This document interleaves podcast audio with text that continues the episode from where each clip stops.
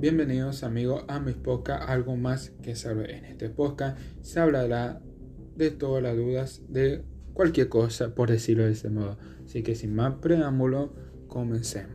Bien, el tema de esta semana, eh, el episodio de hoy, mejor dicho, es un tema algo delicado, que sería ¿qué causa la marihuana en el cerebro?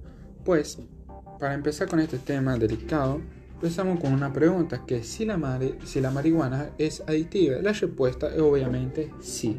La marihuana puede ser adictiva con el tiempo, que sería la sobreestimulación del sistema endocannabinoide por el uso de marihuana puede causar cambios en el cerebro que llevan a la adicción. Se estima que alrededor del 9% de las personas que usan marihuana se volverán dependientes de ella.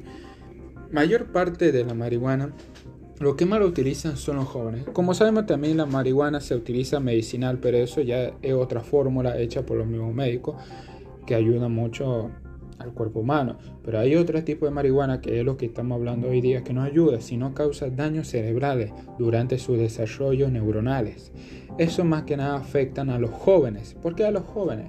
Bueno, porque está en una edad, digamos, adolescente, en una edad donde van aprendiendo, o sea, van adquiriendo su, o sea, se van desarrollando su, su, neurona en el cerebro, o sea, se van conectando cada vez su neurona.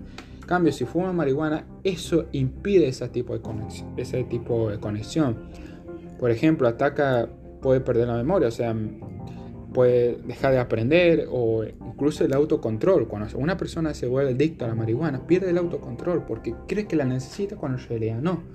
Incluso en el adolescente pierde un promedio de 8 puntos de coeficiente intelectual. En cambio, un adulto no lo pierde. ¿Por qué? Porque ya su cerebro ya está formado y ya está. Pero esto más que nada causa cuando uno fuma marihuana diariamente, o sea, todos los días, básicamente, todos los días. Eh, aparte, la marihuana puede llevar, llegar, llevar, mejor dicho, el uso de otra droga porque te va a dar ganas en el cerebro, en la persona que fuma marihuana, le va a dar ganas de probar otro tipo de sustancia de droga. Así que si llega a otro uso de droga, una vez que fuma marihuana, no solo te va a hacer fumar marihuana, sino te va a hacer llegar a otro, a otro, de la, de otro tipo de droga. También afecta mucho el rendimiento escolar, el trabajo y la vida social. En la escuela afecta mucho en el aprendizaje y la memoria y la forma de prestar atención. Incluso hubo experimentos científicos que se realizó que las personas que fuman marihuana mientras está trabajando en la vida social o la escuela tienen menor rendimiento. En cambio, los que no tienen mayor rendimiento. Esto también lleva a cabo con otra cosa, que sería que si la marihuana perjudica durante y después del embarazo a los bebés. O sea, básicamente la respuesta es obvia, es sí. Es sí. E incluso, incluso en los últimos meses del embarazo puede tener consecuencias profundas y perdurables en el cerebro y en el comportamiento del bebé, ya que lo primero que se desarrolla en un bebé es el cerebro. Estudios, incluso estudios humanos, han demostrado que algunos bebés de madre que usaron marihuana durante el embarazo responden distintos a estímulos visuales, tiembla más y tiene un llanto agudo, lo cual puede indicar que hay problemas con el desarrollo neurológico del bebé. Entonces, afecta mucho a los bebés su desarrollo neurológico. Así que tengan cuidado con este tipo de sustancias. Si es medicinal, todo bien, porque eso lo receta el doctor y algo bueno. Pero si no es medicinal, tengan cuidado. Aparte, esto es cuando uno lo fuma frecuentemente.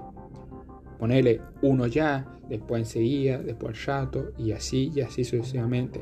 Hacer frecuentemente, eso te perjudica y te vuelve ya una adicción.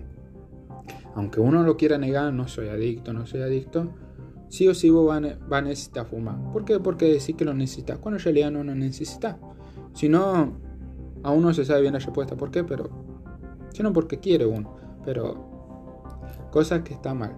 Así que antes de hacerlo, piense bien las consecuencias, infórmense los efectos que causa, porque pueden ser temporales los efectos o incluso puede ser permanente. Así que este es el podcast de hoy, espero que le haya servido, le agradezco mucho por tomarse su tiempo y escúchame y nos veremos en el próximo episodio. Ah, por cierto, por favor suscríbase, eh, síganme en mis redes sociales que es Hernán Faria 14 mi Instagram. Ahí me pueden mandar diversos mensajes para de un tema en específico que quiera hablar. Así que muchas gracias por escucharme y nos, y nos veremos en el próximo episodio. Chao, chao.